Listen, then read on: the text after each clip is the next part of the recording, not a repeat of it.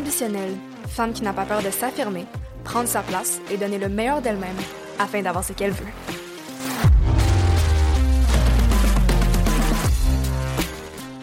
Donc euh, aujourd'hui sur le podcast, je reçois Elisabeth Deschaines qui aide les organisations à créer des marques durables et influentes connectées à leur marché et utiles à la société. Entrepreneur-chef d'entreprise depuis plus de 25 ans, Elisabeth possède un fort penchant pour l'innovation et une vision renouvelée des marques.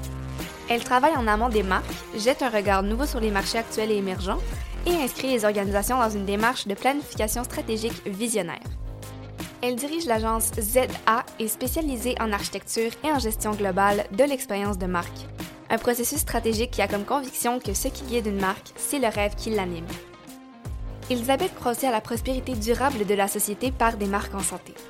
C'est dans cette foulée qu'elle a fondé, en janvier 2013, une deuxième entreprise, la Société des leaders de marque, qui a comme mission de proposer un programme d'action économique pour le futur des marques et de la société. Cette entreprise réunit des leaders influents du monde des affaires, social, culturel et sportif afin de réfléchir à de nouveaux concepts qui guideront les pratiques futures des marques. Dans cette conversation, Elisabeth et moi, on va parler de l'alliance de la féminisation du leadership et qu'est-ce qui rend un humain un meilleur leader, du parcours d'Elisabeth, puis de comment vaincre le syndrome de l'imposteur. J'espère que vous allez vraiment apprécier cette euh, entrevue puisque j'ai eu beaucoup de plaisir à l'enregistrer avec Elisabeth. Donc, euh, sans plus attendre, je vous souhaite une excellente écoute.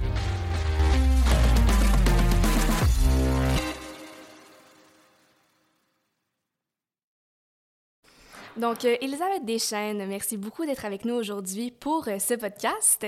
Donc, pour commencer, est-ce que tu pourrais nous parler un peu de toi et de ton parcours? Ah, ben avec grand plaisir. ben, D'une part, d'abord, Juliette, merci de m'accorder ce temps. C'est super apprécié. J'ai un parcours, euh, je dirais pas atypique, parce que tous les entrepreneurs ont un parcours euh, très souvent atypique. Euh, j'ai commencé comme travailleuse sociale. Alors, à l'époque, j'ai démarré en travail social et j'ai bifurqué. Je dis toujours, j'ai mal tourné. J'ai bifurqué dans le monde du marketing, des communications après, autour de trois ans après d'avoir été travailleur social, parce que j'avais, je pense, un côté plutôt entrepreneur. Euh, ceci étant dit, cette euh, vision sociale du monde m'a toujours, toujours accompagnée, m'accompagne encore dans la façon de faire les choses et puis dans, dans les projets qui, qui, sont chers à mon cœur. Et par la suite, j'ai euh, donc j'ai refait un bac en marketing, en cumul marketing et une maîtrise en communication pour y travailler dans les organisations pendant trois à quatre ans en matière de marketing. Puis finalement, un jour, une impulsion, je ne sais comment, une impulsion euh, pour démarrer mon agence. Donc, euh, et ça fait quelques années. J'ai démarré l'agence en fait en 88 et je dis toujours que j'avais 12 ans. C'est faux, j'en avais 13. Donc, sérieusement, j'ai euh, démarré en 88 et puis Bien, ça a grandi. Cette agence a pris euh, différentes formes et est partie euh, de Zoom Communication à Zoom Armada, une agence que j'ai achetée, jusqu'à aujourd'hui, dont j'ai fait l'acquisition, puis jusqu'à aujourd'hui où c'est un cabinet en stratégie, en vision stratégique des organisations par le biais de la vision des marques, en transformation sur la vision, c'est-à-dire des nouveaux leviers d'expérience qu'on doit mettre dans les, les organisations, puis la marque employeur et bien sûr tout le déploiement, qui est le projet et le métier d'origine. Déploiement sur l'ensemble des plateformes avec euh, médias, création euh, et euh, réalisation des mandats. Alors, c'est un parcours qui, comme, comme, toute entreprise, a eu des belles réalisations, des challenges nombreux, parce qu'en tant d'années, ben, il y a eu des démarrages, un start-up, mais des crises économiques, des de l'inflation, une crise sanitaire, et encore l'inflation. Alors, évidemment, il faut apprendre à vivre avec ça parce que nous, on vit avec les aléas des, euh, des objectifs de nos clients, puis de leur structure, puis, puis de leurs enjeux aussi. Donc, euh, tu nous as parlé des valeurs de Zeda Communication, mais je voulais savoir, est-ce que ces valeurs-là, qui sont les plus importantes, sont les mêmes qui se reflètent dans ta vie, étant euh, l'entrepreneur qui a lancé ton entreprise? Absolument, c'est les mêmes. C'est moi ce que j'appelle la grande cohérence, c'est justement d'être en, en, aligné complètement avec les valeurs des lieux, des organisations pour lesquelles tu travailles et les tiennes. Évidemment, il y a des, des, valeurs dans une organisation qui sont, qui sont partagées par l'être humain, mais qui, l'être humain a des valeurs spécifiques qui lui appartiennent, mais euh, moi, c'est fort important, c'est fondamental. Donc, tu sais, les valeurs qui m'ont toujours, euh, je dirais, animé, c'est certainement la première valeur la plus importante pour moi, c'est celle de, de l'humanité. L'humanité, hein, ça commence par ici. Hein. C'est pas toujours euh, au bout du monde. Hein. C'est le regard euh, bienveillant qu'on porte sur l'environnement dans lequel on vit et les gens avec lesquels on vit. Pour moi, c'est fondamental. Et ça, ça dirige tout le monde des affaires. En tout cas, ça dirige mon monde des affaires. Puis dans ça, bien, il y a de la bienveillance, mais aussi de la générosité. Euh, ça veut dire quoi, la générosité? Ça veut dire que on peut pas que prendre dans la vie on doit offrir, puis il faut euh, se mettre au service aussi des autres, puis dans mon cas, des entreprises pour lesquelles euh, on, réalise des mandats, mais aussi les gens avec qui on réalise les mandats. L'humain, on n'est pas fait par silo.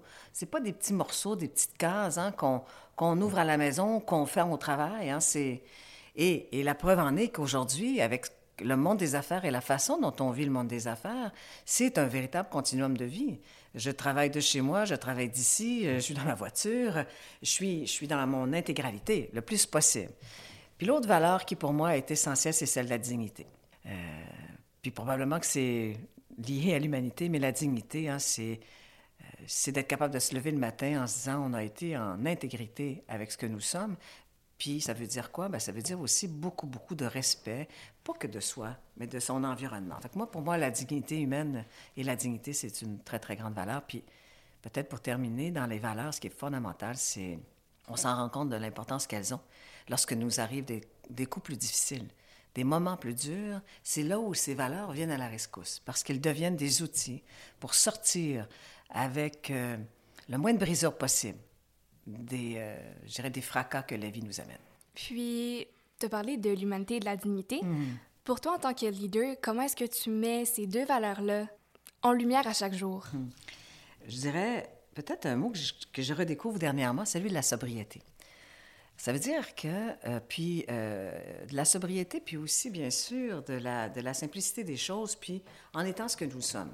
Ça veut dire que il faut se dire que dans une journée, il va se passer des moments extraordinaires où on aura été un être humain convenable et d'autres moments où on aura eu des réactions qui font appel à des traumas qu'on peut avoir vécus. Et on se rend compte que, oups, la façon dont je suis en train de réagir est peut-être pas celle qui est en lien avec mes valeurs. Et donc, de reconnaître. Pour moi, euh, la dignité, c'est reconnaître les autres. Et dans reconnaître les autres, il y a se reconnaître aussi. Se reconnaître aussi fait appel à la dignité et à l'humilité reconnaître ses forces et reconnaître là où on est moins bon et euh, de demander pardon si on s'est trompé en cours de route dans une journée, ce qui nous arrive à tous et chacun et toutes et chacune régulièrement dans une journée, je crois. Parlons euh, d'intelligence émotionnelle.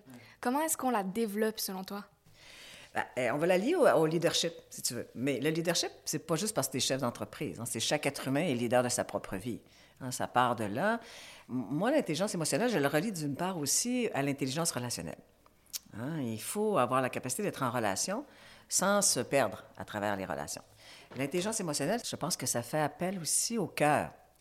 Et, donc, ça veut dire qu'en leadership, on apprend à, se dire que dans le fond, meilleur leader on est, meilleur humain on est, et meilleur humain on est, meilleur leader on est.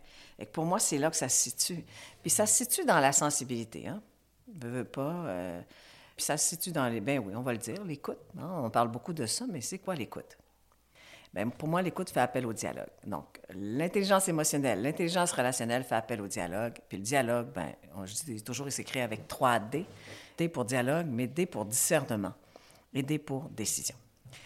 C'est comme ça, je crois, qu'on doit euh, amalgamer l'ensemble de ces notions qui sont beaucoup plus profondes que la pauvre réponse que je viens de te donner, Juliette.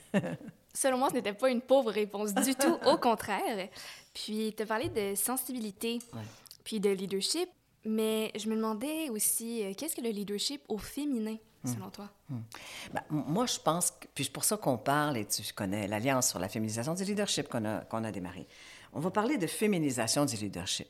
Parce que on est, et la bonne nouvelle de, notre, de l'ère dans laquelle on est aujourd'hui, où hommes, femmes, genrés, êtres humains genrés et non genrés, euh, chacun réagit avec tout ce qui forme l'être humain, hein. c'est-à-dire ce grand organisme qui est très important. Puis j'ai des valeurs humaines masculines, j'ai des valeurs humaines féminines, et pour moi, c'est d'être capable d'amalgamer ces éléments-là. Mais ce qui est fondamental, je crois, c'est diriger avec, avec son cœur, avec son âme, mais avec aussi avec sa raison, mais avec beaucoup, euh, beaucoup de discernement et d'empathie. C'est la façon dont on est en relation pour moi qui définit ta forme de leadership. Puis pour moi, la féminisation du leadership, c'est ça. C'est l'inclusion, mais c'est aussi travailler sur les inégalités. Moi, mon sujet préféré dans la vie, c'est pas mon sujet préféré, mais c'est une de mes causes préférées, c'est travailler aux inégalités. Tant qu'il y aura d'inégalités, il ne peut pas y avoir de prospérité durable d'une société avec des gens qui sont en santé, des gens qui ont, où chacun a sa place et qu'on reconnaît l'importance de chacun.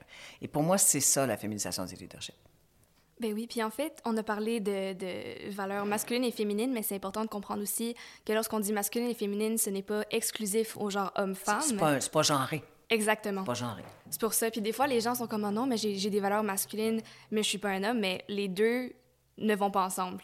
Mais, mais, la bonne nouvelle, c'est que les générations d'aujourd'hui, les nouvelles générations dont tu fais partie, on est de moins en moins dans ça. On est de moins en moins dans, on est dans l'inclusion réelle.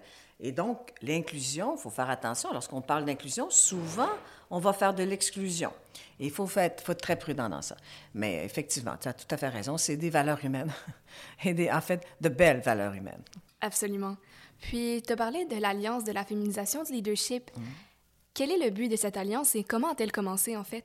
Euh, l'alliance a débuté en septembre 2020. Euh, je, pas évidemment, mais on réfléchissait beaucoup à la structure des organisations en pleine pandémie, et de, de quoi auront l'air nos organisations par la suite. Puis j'ai la chance de faire des dîners qu'on appelle les dîners du cabinet. ZEDA, c'est un cabinet en vision stratégique et en communication. Puis je faisais des dîners depuis euh, tout le long de deux heures avec des leaders, des chefs d'entreprise. Et dans un de ces dîners-là, il y avait Ruth Vachon, qui est euh, la PDG du Réseau des femmes d'affaires du Québec. Et que je dis, je ne connaissais pas, bizarrement, mais qu'aujourd'hui, on est très proches et très liés, on fait beaucoup de choses ensemble. Et on discutait à la suite de ce dîner-là ensemble, et on discutait, et elle discutait évidemment de diversification des fournisseurs, mais diversification aussi euh, des mandats dans les organisations. Puis on parlait de plafond de verre, puis on a parlé aussi d'équité dans les entreprises, puis de, mais on n'est pas, nous sommes pas tannés de discuter toujours de ce sujet. Et il y a quelques années, en fait, en, en 2013, j'avais fait déjà des réflexions sur la féminisation du leadership avec d'autres femmes d'affaires. Et puis, c'était laissé, j'avais laissé ça un petit peu sur le côté. Et puis, avec elle, en discutant, je dis, écoute, ici, on partait une alliance qui pourrait regrouper euh, toutes les organisations et les entreprises qui ont envie de discuter de ce sujet, mais aussi euh, d'avoir une voix forte et porteuse pour accélérer la transformation. Puis ça aura un impact aussi sur la transformation des organisations. Alors, l'Alliance à féminisation s'est créée comme ça. Et donc, aujourd'hui, ben, après deux ans et demi, il y a plus de 200 entreprises. Et ce qui est beau, c'est que ce sont des entreprises de différentes tailles, hein, des petites, des moyennes, des grandes entreprises. Euh, je dis toujours de Via à Zeda, et ça donne l'amplitude. Mais il y a aussi des organismes à but non lucratif. On voulait regrouper, on voulait être un catalyseur de toutes les organisations et les leaders pour qui ce sujet importe. Et donc, euh, le groupe 50-30, euh, des groupes de femmes racisées, des femmes, les femmes en finance, alors le réseau évidemment des femmes d'affaires, alors, tout ça fait sa beauté parce qu'il y a des. Aussi, c'est de toute génération, des jeunes, t'en fais partie, t'es dans l'Alliance, mais aussi des jeunes hommes, des jeunes femmes, euh, des gens de toute génération, de toute culture, de toute provenance, qui croient qu'ensemble, on peut être beaucoup plus fort. Donc, on voulait pas reproduire ce qui existe déjà, mais de ramasser ça, d'être un catalyseur qui dit ensemble, discutons et avançons et soyons. Euh, faisons la propulsion de ces valeurs et de, cette, euh, de ce concept organisationnel qu'on aimerait mettre en place. Donc, c'est, on a fait deux symposiums jusqu'à présent qui ont été des grands succès. Puis, euh, c'est une alliance 100% bénévole euh, qui est conçue, tout est conçu, réalisé par les membres de l'alliance et financé par les membres de l'alliance. Voilà. Parfait, oui, effectivement, je fais aussi partie de l'Alliance de la féminisation du leadership. Je me suis fait approcher, en fait, euh, l'an dernier, lorsque mm. j'étais au HEC, mm-hmm. avec ma collègue Kessie aussi. Puis, on a assisté au symposium cette année qui était absolument incroyable.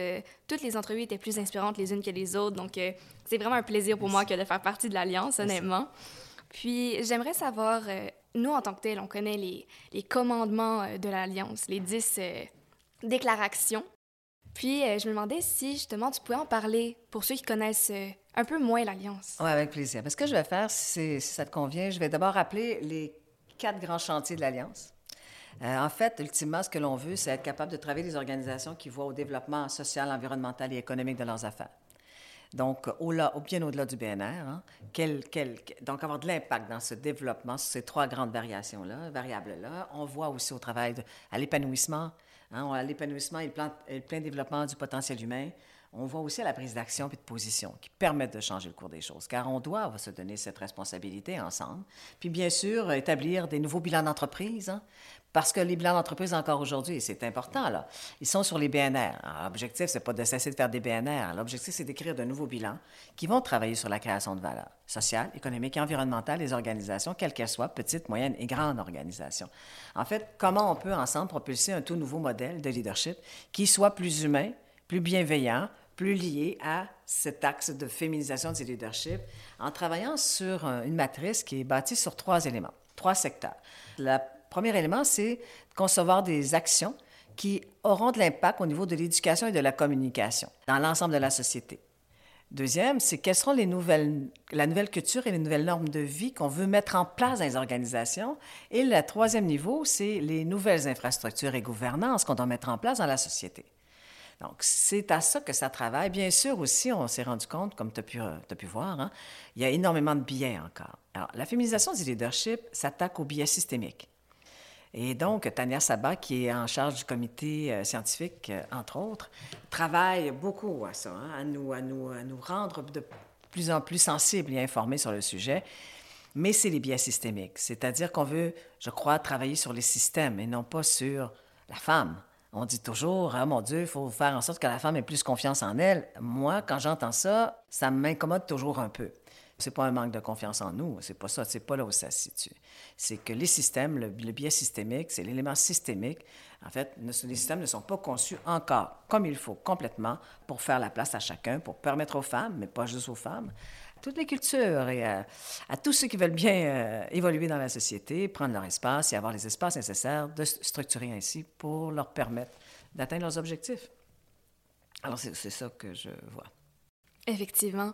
Puis, tu as parlé justement du manque de confiance en soi, souvent, qui touche plus les femmes, je dirais, par rapport au syndrome de l'imposteur. Je pense qu'il est un syndrome qui a été, euh, je pense, pour la première fois dans les années 80 dans les écrits, dans les études. Puis, comme on dit souvent, ça, touche plus les femmes, le syndrome de l'imposteur. Comment est-ce qu'on peut y remédier, si je peux dire? Alors, moi, je dirais, ça touche certainement plus les, plus les personnes qui veulent être utiles les gens qui se disent qu'ils sont moins tournés sur eux-mêmes, sur elles-mêmes, et tournés sur les autres. Je pense que c'est là aussi que ça se situe beaucoup. Je ne dirais pas que pour remédier à cette situation, mais euh, je crois encore une fois que la société a un rôle à jouer pour la valorisation des différences, d'une part, et, euh, et, de la place, entre autres la place des femmes dans la société, une place qu'on a un rôle fondamental à jouer, qu'on joue depuis toujours, et qu'on joue de façon très importante euh, de plus en plus en politique, malgré le fait qu'on est extrêmement malmené, je trouve, les femmes en politique. Mais ceci étant dit, c'est Tremblay, qui est un homme que j'admire au plus haut point, qui est un grand leader éthique, qui dit toujours, on se pose longtemps dans notre vie la question de qu'est-ce que je veux faire dans la vie, quand la véritable question est qu'est-ce que la vie me demande de faire? Et quand tu réagis, tu réfléchis à ce que la vie te demande de faire, c'est que tu te mets d'une part au service de ta vie et tu n'es plus en train de te poser la question, parce que c'est l'ego souvent qui nous fait nous sentir pas à la bonne place. Mon Dieu, je parle en public, est-ce que je serais intéressant, intéressante? Et c'est cette part d'ego qui, habite, euh, qui nous habite euh, chacun. Hein? Ceci étant dit, c'est que lorsque tu te mets au, au service de ta vie, tu cesses de vouloir être intéressant ou intéressante et tu amènes des propos qui pour toi font du sens et que tu veux partager, mais pas par rapport à toi, par rapport à ta compréhension d'une société dans laquelle on vit ou d'un sujet qui importe à cette société. Et là, c'est toute la différence au monde. Donc, tu cesses de vouloir être intéressant, intéressante et tu, tu fais en sorte que les propos soient pertinents. Et donc, ça parle de pertinence. Est-ce que quelqu'un peut remettre en cause sa propre pertinence quand il est quelque part pour agir ensemble? Non mais on agit ensemble. Je ne sais pas si ça répond à ta question, mais pour moi, ce sentiment d'imposteur, je l'ai eu tellement longtemps. Euh, je l'ai encore régulièrement et je me rappelle alors en me disant qu'est-ce que la vie te demande de faire? Fais-le. Au mieux tes connaissances, puis avec rigueur, puis avec cœur. Ben c'est parfait. Oui, effectivement, ça répond à ma question. mais se mettre au service de la vie pour toi en tant que tel, quand est-ce que tu as eu cette réalisation-là? Bien, euh, à chaque fois que je perds ça de ma vue, les choses vont pas comme je voudrais. Et à chaque fois, je me rappelle à l'ordre en me disant Ah, tu as oublié de te mettre au service de la vie, de ta vie, puis de ce qu'elle te demande de faire pour être utile aux autres, pas à toi. Être, évidemment, tu es toujours utile à toi. Là. Hein. On, je suis pas en train de... Je fais, fais pas l'abnégation de moi-même, là, c'est pas du tout ça. Mais d'être utile, puis de dire, ben là où je serais utile à ce moment-ci de ma vie, à cet endroit, et d'être à l'écoute des demandes qui te sont faites. Tu tu m'as demandé de faire un podcast. Moi, je parle rarement de moi, ça m'intéresse pas ça. Pas tellement. Mais je me suis dit, c'est peut-être une utilité pour toi ou pour je ne sais qui. Et c'est pour ça que j'ai, dit oui à ça. Et donc, je me mets, je suis à l'écoute, puis je me mets en action dans ça. Je suis à l'écoute de ce qui se passe, à l'écoute de ce que la vie me demande de faire, puis je me mets en action. Et évidemment, il faut que ça fasse du sens, il faut, que ça fasse partie de mon projet de vie. Moi, je crois au sens des choses, je crois qu'on doit euh, faire en sorte d'être utile à la société et aux gens avec qui on vit. Sinon, je vais vivre seul en ermite quelque part. Alors, c'est ma propre croyance, là. elle est bonne ou fausse, c'est pas tant ça, c'est celle qui me dirige. Mais c'est parfait, honnêtement. Puis peu importe, euh, sais, comme on dit, qu'elle soit bonne ou fausse, que les gens l'adoptent ou pas, tant que ça fonctionne, c'est tout ce qui compte dans la vie, honnêtement. Et tant que tu es en cohérence avec toi, quand est-ce qu'on est malheureux? Quand est-ce qu'on va pas bien? C'est lorsqu'on est en incohérence, puis qu'on fait des choses qui répondent pas essentiellement à ce qu'on doit être et faire dans la vie. Fait que c'est ça. Absolument. Ça, je suis euh, mm. Totalement d'accord avec mm. ça, considérant, euh, surtout, j'ai l'impression, dans, dans, la vingtaine, parce que moi, je suis encore à l'université, comme plein d'autres de mes collègues. Puis souvent, lorsqu'on est jeune, j'ai l'impression que, vu qu'on a, on a de l'expérience, mais on en a très peu en même temps, mm-hmm. puis il y a tellement une grande différence entre le monde de la jeunesse, de l'adolescence et le monde adulte que c'est dans ces moments-là qu'on est le plus perdu. Comme je parle avec mes amis qui, elles, euh, j'en ai beaucoup qui ont étudié pendant des années. Puis maintenant, une fois qu'ils étudient plus, vu que c'était ça leur monde, ils se retrouvent un peu perdus. Donc, c'est ça que j'ai remarqué aussi qui est très difficile euh, pour les jeunes. Donc, euh, je trouve ça très intéressant que tu dises de se mettre au service de la vie. Mm. Bien, tu, tu, tu, amènes un sujet qui est celui de l'identité. Là. Quand on est, même en travaillant, ce qu'on fait dans la vie, avec qui on est, c'est tout, ça, c'est identitaire. Et c'est sûr que la période euh, universitaire, entre autres universitaire, c'est une période extrêmement importante qui forge beaucoup notre identité et ce que l'on veut faire dans la vie aussi. Moi, je trouve que tu amènes le sujet de vouloir et pouvoir. Et je trouve que quand on est dans la vingtaine et qu'on est en train de voir vers où on veut aller, et tu m'en parlais à ton arrivée tantôt, tu veux des choses, ton, le, vouloir chez toi est très fort. Il compense pour les connaissances, pas, je ne parle pas intellectuelles, mais les connaissances d'un monde d'affaires que tu as moins. Mm-hmm. Mais c'est un moteur essentiel. Tu me suis? Alors que je trouve que c'est sur ça, il faut, faut donc ce, ce grand vouloir-là est un grand moteur qui est extrêmement attirant pour, pour toi, peut-être, et pour les organisations, pour les gens qui t'entourent. Puis un, jour, il arrive les compétences qui s'installent et équilibre entre vouloir et pouvoir, mais bon, pas pouvoir, euh, tu vois, on comprend, pouvoir réaliser les choses. Et donc, c'est ça. Moi, je pense qu'il euh, faut, faut, absolument aller au fond des choses, de, cet élément de vouloir avancer. Puis c'est la vingtaine, c'est ça. Bien, c'est vrai dans la 30, 40, 50 et 100 ans, sûrement. Mais c'est tellement magique, ce moment-là, qu'il faut vraiment euh, aller au fond de ça. Mm. C'est une énergie, hein? Absolument, c'est ça. Je pense que c'est juste la transition souvent qui est plus euh, difficile. difficile, si je peux dire. Mais c'est toujours difficile. Il n'y a que ça de la transition dans la vie. Alors, la vie, là, jusqu'à la finalité, là, c'est de la transition. Tout le temps, tout le temps. Et chaque moment est un moment de... Pas de répit, certainement, peut-être que oui, mais un moment aussi où on s'arrête. Tu sais, euh, tu vas finir ton bac, tu es déjà en train d'arrêter ta pensée, il faut, euh, s'arrêter, faut, s'arrêter, respirer, méditer, puis voir où est-ce qu'on va aller. Mais c'est des moments très, très riches. De toute façon, la plus belle chose qui existe dans la vie, c'est de marcher dans sa propre route. Pourquoi? Parce qu'il n'y a pas d'autre route que la tienne qui existe. Si tu vas dans les pas de ta, route à toi, tu peux admirer la route des autres, mais tu ne la désires pas puisque c'est pas la tienne. La plus belle, c'est la tienne. Il faut que tu, faut que tu puisses honorer chacun de ses pas. Parce qu'il n'y aura pas d'autre pas que les tiens dans cette propre route qui est la tienne. Mm. Effectivement. Puis c'est aussi quelque chose que j'ai remarqué. On a souvent tendance à se comparer aux autres mm. plutôt que mm. d'utiliser le chemin des autres comme motivation. Parce qu'en tant que tel, c'est sûr que souvent, on regarde les autres d'un point de vue extérieur, puis on n'a aucunement conscience de tout le travail qui a été derrière, puis que, quels défis ils ont dû surmonter, euh, comment eux, ils l'ont vécu. Puis nous, après ça, on se dit, ah non, mais elle, elle s'est rendue à ce point-là, puis moi, je suis juste ici c'est sûr que moi, je pourrais pas y arriver, ou elle, elle l'a eu facile. On a tellement tendance à juger les autres aussi pour ça, au lieu de se dire, waouh, cette personne-là en est à ce point-là dans sa vie. J'ai pas conscience de tout ce qu'elle a vécu, mais je sais que si elle peut le faire, moi aussi, je peux le faire. Absolument.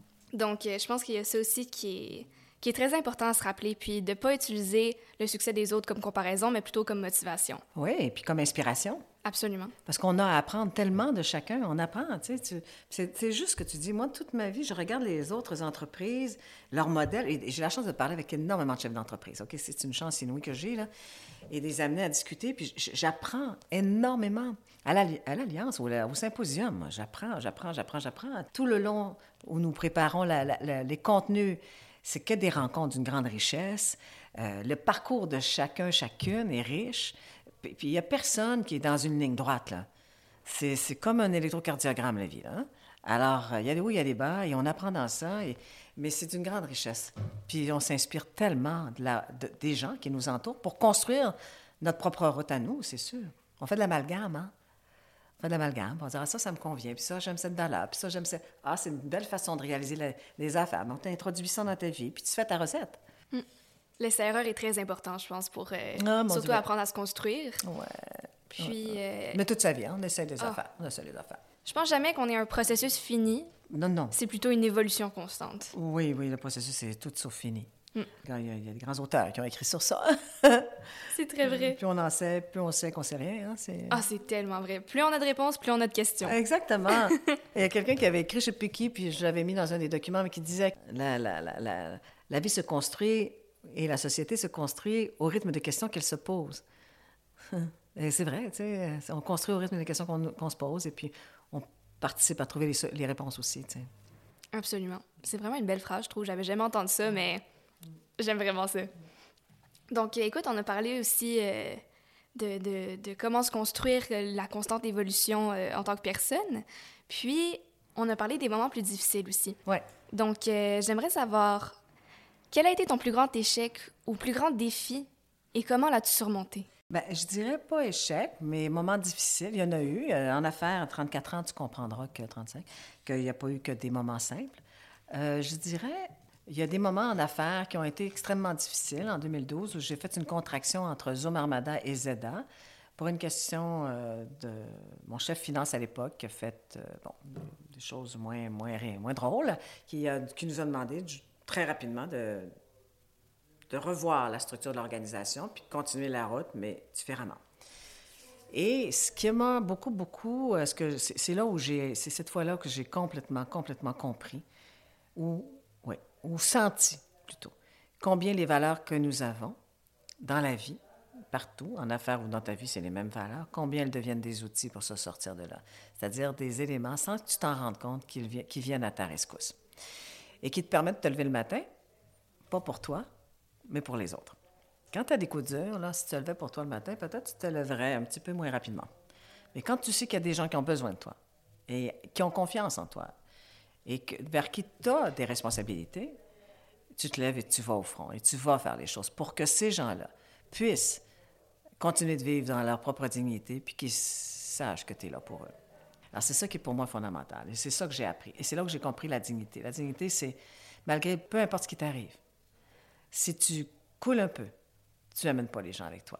Au contraire, tu les aides. Et ça devient pour toi aussi des remparts. Et, et c'est ça qui est important. Fait moi, ça a été pour moi euh, d'une grande richesse. Puis, tu sais, le mot résilience, on emploie ça beaucoup. Puis on dit toujours, mon Dieu, euh, ah, cette personne est résiliente. Si tu dis à cette personne, tu es résiliente, elle va dire peut-être. Parce qu'on ne sait pas, on ne sait pas euh, jusqu'à quel point la résilience, ça veut dire quoi. Mais chose certaine, ça veut dire qu'on est capable de continuer la vie en regardant les autres et en se regardant soi-même, droit dans les yeux, en se disant tout ce que je fais, je le fais avec euh, le plus d'honnêteté, d'intégrité possible, avec le plus d'amour possible. Et c'est ça pour moi qui, a été mon grand apprentissage. Puis des fois, tu as l'impression que tu seras plus capable d'être un entrepreneur ou de driver tes projets parce que tu as l'impression que tu as tout perdu. Et en fait, tu perds peut-être un peu d'argent, mais tu perds jamais qui tu es. Et donc, tu n'as rien perdu. Tu t'es construit. Puis, ben, il y a toujours un petit prix à payer pour la construction des voies. Pas toujours, mais de temps en temps. Ça, c'est sûr, en tout cas. Puis, euh, se raccrocher à ses valeurs, je pense vraiment que C'est essentiel. c'est essentiel c'est le plus important. C'est ça qui est le plus important. C'est ton seul guide, hein, dans le fond, parce que sinon, ce sont des codes de vie, des codes d'éthique dans la vie en société, j'y crois beaucoup, mais tes valeurs sont fondamentales. Puis écoute, on vient de parler euh, de ton plus grand défi. Maintenant, j'aimerais me tourner vers euh, ton plus grand accomplissement, en fait. Hein? Professionnel et ou personnel? Oui. Bien, euh, beaucoup professionnel, pas personnel, j'ai une belle vie, là, mais professionnel parce que je suis un entrepreneur. Les entrepreneurs, c'est un peu excessif. Hein? L'entreprise dans laquelle on évolue, c'est souvent très identitaire hein, pour un entrepreneur. D'ailleurs, on dit toujours que les entrepreneurs n'ont pas d'idée de l'âge qu'ils ont. Ils ont toujours l'impression qu'ils ont 39 ans. Moi, j'ai 39 ans. Mais euh, j'ai cette même impression, mais il euh, faut préparer la suite. Je dirais, le plus bel accomplissement, my God, c'est une grande question, puis j'ai beaucoup de misère à répondre à ça, moi car on, ne sait pas ce qu'on accomplit à chaque jour. Moi, je ne le sais pas, puis je ne m'arrête pas pour dire hey, j'ai accompli ça, waouh, hey, es-tu fier de toi? C'est un sentiment que je n'ai pas, moi, la fierté de moi-même. Mais je crois que c'est de mettre à profit, c'est sûr que de mettre à profit tout ce qu'on apprend. L'Alliance, je je dirais pas que c'est le plus grand accomplissement de ma vie, non, pas du tout. Mais c'est un bel accomplissement, puis parce que c'est de mettre ensemble des gens qui croient qu'ils peuvent faire la différence en étant ensemble, puis les puis de garder ça vivant. Pour moi, ça, c'est quand même important parce que je suis une femme de cause. Hein? Et euh, j'ai une entreprise qui, fait, qui travaille à, la prospérité des entreprises et de la société, puis de travailler autre, mieux, je dirais, ensemble. Mais l'Alliance, je trouve que c'est un. Comment dire? C'est comme un peu le résultat de beaucoup de rencontres, de beaucoup de discussions, de beaucoup de travail de fond euh, qui nous amène à être ensemble à réfléchir. Je souhaite de tout mon cœur, être capable de trouver comment rendre pérenne l'Alliance à féminisation, parce qu'actuellement, c'est financé par les symposiums, par les entreprises qui sont membres de l'Alliance, puis moi, bien, par tout le temps qu'on met dans l'année. Je souhaite qu'on soit capable de faire un projet plus fort, plus millénaire avec ça. Je dirais, mon accomplissement, ce serait de rendre, tiens, je vais parler au futur, de rendre millénaire ce sujet de féminisation du leadership. Puis on ouvre beaucoup à l'international actuellement dans la francophonie, avec des groupes à la francophonie, puis que ça puisse faire boule de neige et être utile ailleurs aussi, en étant ensemble, en étant lien avec d'autres organisations qui réfléchissent au sujet ou qui veulent faire autrement. Donc, ce serait ça, moi. Fait que je suis euh, au tout début de cette question. Ben oui, ben écoute, euh, c'est parfait aussi. Euh, L'Alliance, je pense, c'est un amalgame de plein de, de, de, causes, de beaux projets, justement, qui ont un peu bâti mm ta, ta vie. Tu sais, justement, toi, tu dis es une femme de cause.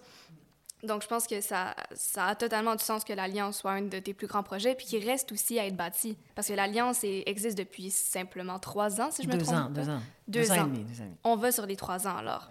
C'est ça. Donc, c'est encore jeune, puis il y a tellement de choses à faire encore que le, le, futur est excitant. Mm.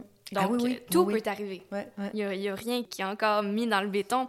Puis je pense que l'Alliance a définitivement un magnifique futur, vu l'ampleur que ça prend aussi à chaque, chaque année.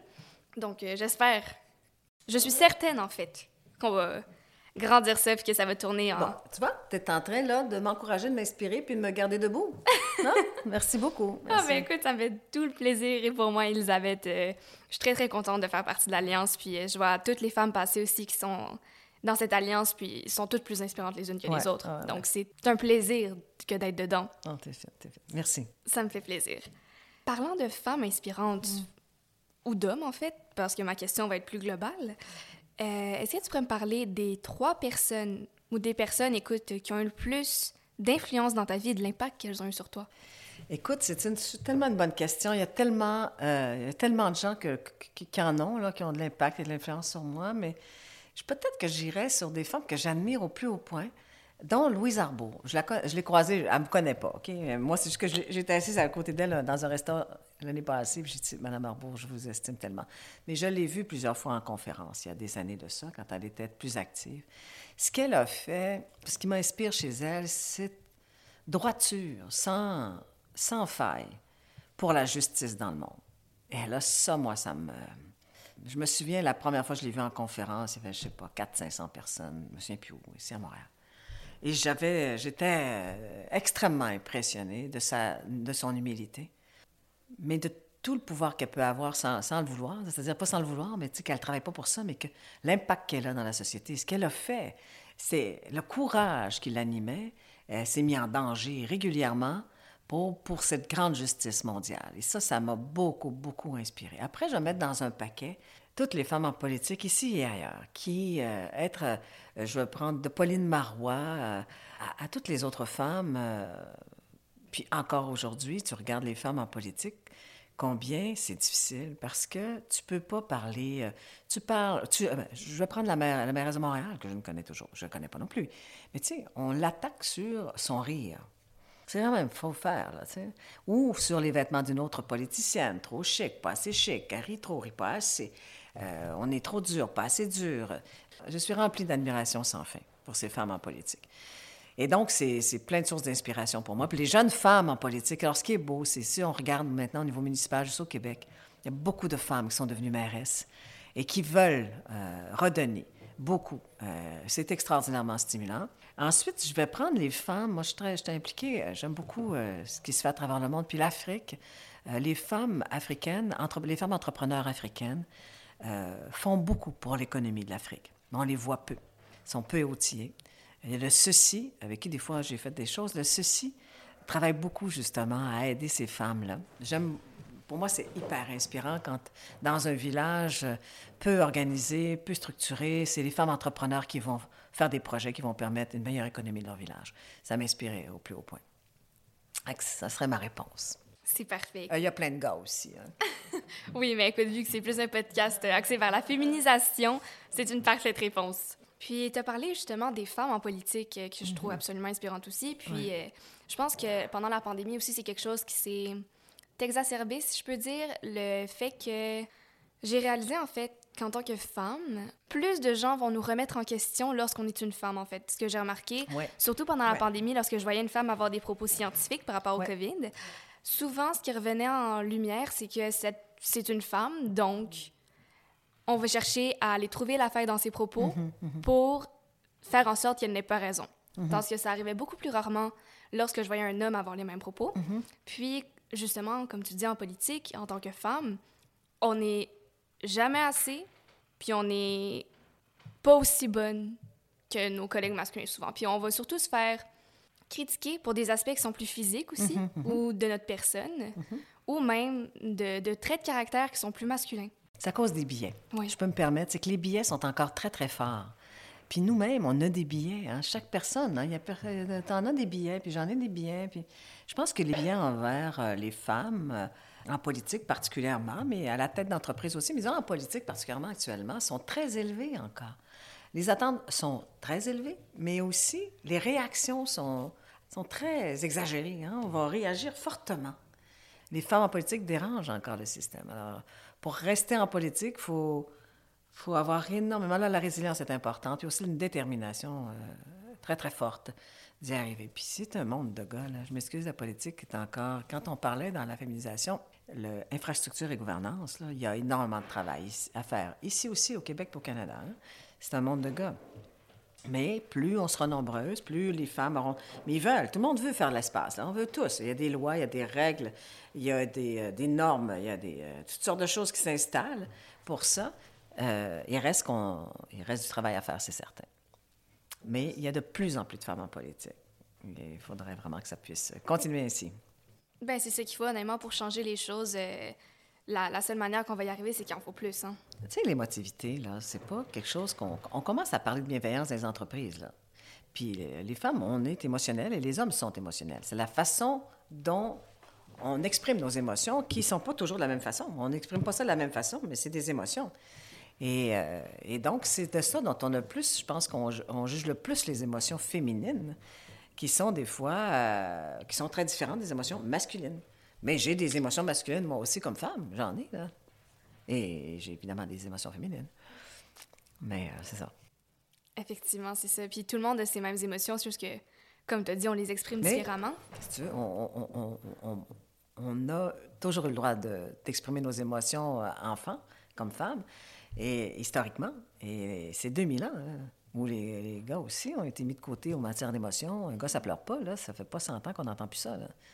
Puis c'est pour ça que l'accélération qui se passe actuellement, qui est très, très... une grande accélération le- de ce qui se passe dans la société, je, je trouve qu'avec, grâce aux jeunes, le fait que finalement, homme-femme, ou je veux pas avoir à être associé à un genre ou à un autre, ou, peu importe comment j'entrevois mon identité, j'ai le droit de l'exprimer. Et ça, là, c'est un accélérateur extraordinaire pour euh, attaquer les biais. Hum, effectivement.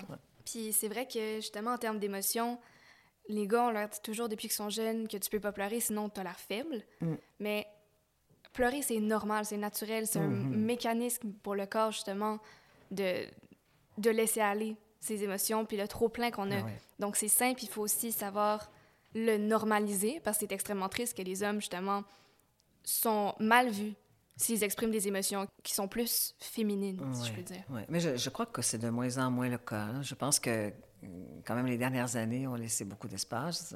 et je crois que c'est qu'aujourd'hui, tout le monde a, a la chance d'exprimer, en tout cas, autant que possible ses émotions. Mm-hmm. Mais ça fait référence, l'émotion, à la sensibilité. Et puis, cette sensibilité qui est fondamentale, chez chaque être humain à développer puis à vivre, parce que c'est cette sensibilité qui nous fait prendre conscience et évoluer. Et si on est insensible aux autres, ou à ce qui se passe, ou à l'environnement, ou à ce qui se passe ailleurs dans le monde, comment pouvons-nous user de notre humanisme pour avancer? Puis faire évoluer la société, c'est pas possible. Puis, on a parlé justement des, des, des qualités qui sont plus masculines en tant que femme. Mm-hmm. Puis, souvent, en fait, euh, ça peut avoir l'air d'une insulte quand on nous le dit. Mm. Donc, euh, j'aimerais ça savoir, est-ce que ça t'est déjà arrivé? Et si oui, est-ce qu'il y a un moment où, au lieu de le prendre comme une insulte, tu l'as pris comme une caractéristique ou un aspect dont tu étais fier? Écoute, je me souviens pas de me fait dire, oh mon Dieu, tu agis comme un gars. Je me souviens pas de ça. Mais peut-être qu'ils peut-être l'ont juste pas dit. Tu sais? ça se peut, là, c'est bien possible. Mais je pense que, par exemple, le sens des affaires, le sens de l'argent, que j'attribue beaucoup souvent à côté plus masculin de l'être humain. les, hommes ont, cette facilité, je trouve, ont cette facilité avec l'argent que nous, on a, l'argent collectif. On a l'argent, c'est hein, l'argent communauté. Hein. Et euh, ce côté financier, euh, souvent, plus souvent attribué aux hommes qu'aux femmes, je ne dis pas que les femmes n'ont pas ça, au grand contraire de grandes femmes d'affaires vraiment extraordinaire, c'est ça, moi, ce côté que j'ai admiré, que j'ai tenté de développer. J'ai plus été voir, moi, ce qui me manquait, puis pour pouvoir le développer. C'est plus comme ça que je l'ai fait. J'ai peut-être pas été attentive aux commentaires. Euh, moi, euh, c'est sûr que je suis un entrepreneur. Encore une fois, le caractère d'un entrepreneur, il n'est pas linéaire. Euh, je crois pas. Donc, il m'arrivait, il m'arrive des fois d'être moins bien. Mais quand je dis moins bien, ou de faire, d'avoir des réactions, hein, de me dire, oh, moi, ça, ça me touche plus. Mais, euh, mais c'est plus d'aller, moi, puiser. Euh, je suis dans un monde aussi de communication, le monde des agences, même si euh, j'ai été très longtemps la seule femme propriétaire d'agence, où, on était deux peut-être au début, parce que, c'est ça, 88, ça fait un petit bout de temps. pas 1888, hein, 1988, ça fait un petit bout de temps. Mais aujourd'hui, c'est moins le cas, mais ça, il reste que c'est un monde de communication. Dans les mondes des agences, la communication, même si dirigée beaucoup par des hommes, un monde quand même avec beaucoup aussi de femmes, ça permet, c'est une, une, industrie différente de si je la compare à l'industrie de la construction qui est très rough encore aujourd'hui. Je suis pas dans un monde rough, moi. Hein. Je suis dans un monde de, création, de stratégie. C'est pour ça que j'ai probablement été moins confrontée à ce sujet-là. En tant que tel, c'est bien de le savoir que tu ne sois pas attardé à ces commentaires-là parce que vu ton, ton succès, et que je sais que tu n'aimes pas parler de toi, mais je te le dis, tu es une femme que j'admire et que je trouve extrêmement inspirante. Merci, ça me touche, ça me touche beaucoup. ça me fait plaisir. Écoute, on va continuer à parler de toi. je sais que t'aimes pas ça, mais euh, je voudrais savoir si on fait souvenir de toi pour une chose, qu'est-ce que ce serait? Ah là là là là, je ne sais pas. Peut-être la détermination, mais euh, la longévité en affaires aujourd'hui, mais je ne sais pas. Peut-être la capacité de rallier des gens autour de, causes communes pour faire ensemble quelque chose de plus grand. Peut-être ça. Puis pourquoi? Parce que peut-être pour la capacité de mobiliser à travailler, à changer le cours des choses pour la société, pour travailler ensemble pour d'autres, pas pour soi, pas pour ta propre entreprise, mais ensemble dire, ben, on met ça ensemble et ça va construire un projet qui sera porteur pour la société. Effectivement. Puis, il me reste une seule question. J'aimerais ça savoir, qu'est-ce qui te rend fière d'être femme? Quelle belle question. Je, je, je, je crois que c'est euh, ben d'abord parce que je ne voudrais pas être autrement. Donc, je suis chanceuse parce que je, me sens bien dans, le corps d'une femme. Je dirais parce que c'est tellement multidimensionnel, tu sais, aujourd'hui. Tu as accès à, beaucoup d'éléments de, je dirais, de l'émotivité, de la sensibilité, puis de travailler avec ça. Puis aussi, ben je sais pas, je, suis très à l'aise dans, ça. Puis, ça, moi, ça m'a permis, ça m'a permis d'évoluer, ça m'a permis d'apprendre, ça m'a permis d'être ce que je suis aussi. Puis, euh, d'avoir énormément, euh, énormément de moments d'apprentissage importants. Je sais pas, la sensibilité, l'émotivité, le rêve. Pour moi, c'est ça que ça exprime, tu sais, mais je prendrais un gars à côté puis il dirait la même chose, tu sais. Et, et ça serait extraordinaire. Je pense que c'est d'avoir accès à, à son potentiel, puis d'avancer simplement, puis l'humilité. Puis je trouve aussi, je m'excuse, mais les femmes dans le monde, on a mis au monde tellement de grandes choses, de grands êtres humains ou de moyens êtres humains. On a mis en, on est là aussi pour nourrir la planète. On veut nourrir la planète. Moi, j'aime beaucoup. Je suis très, très communauté, moi. Et c'est pour ça que je crois que je suis dans la bonne place. Je suis très, très communauté. Je crois à ça. Et je suis remplie d'amour pour, je te dis, les femmes un peu partout dans le monde qui, qui vivent des choses extrêmement difficiles. On a, est des, armes de guerre, on se fait euh, violer, agresser, tuer nos enfants, tuer les enfants du monde pour la guerre, et on se le relève debout, puis on continue une force inouïe chez les, la femme dans le monde, une force inouïe. C'est pour ça que j'espère de tout mon cœur que le prochain millénaire sera teinté de la féminisation du leadership. C'est super inspirant, puis je pense que tu peux être fier de toi en tant que tel, je te le dis encore. Mais merci beaucoup d'avoir accepté mon invitation au podcast. Euh, ce fut un plaisir de te parler aujourd'hui. Ah, mais pour moi, ça fut un honneur, Juliette. Ah, merci d'être dans l'Alliance. Hein? On lâche pas, lâche pas. Bonne journée. merci.